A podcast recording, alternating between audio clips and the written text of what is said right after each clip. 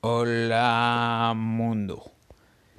El propósito de este podcast es crear o yo encontrar un grupo de gente con esclerosis múltiple que hable español.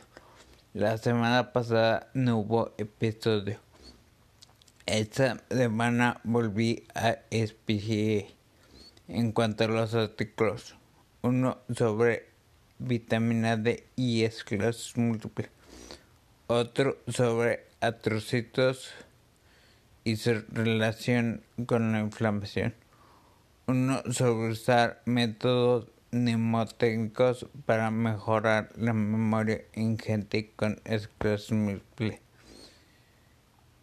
Otro sobre alguien que está tratando de hacer algo similar al Ice Bucket Challenge para esclerosis múltiple. Uno de dieta para agregar al tratamiento de esclerosis.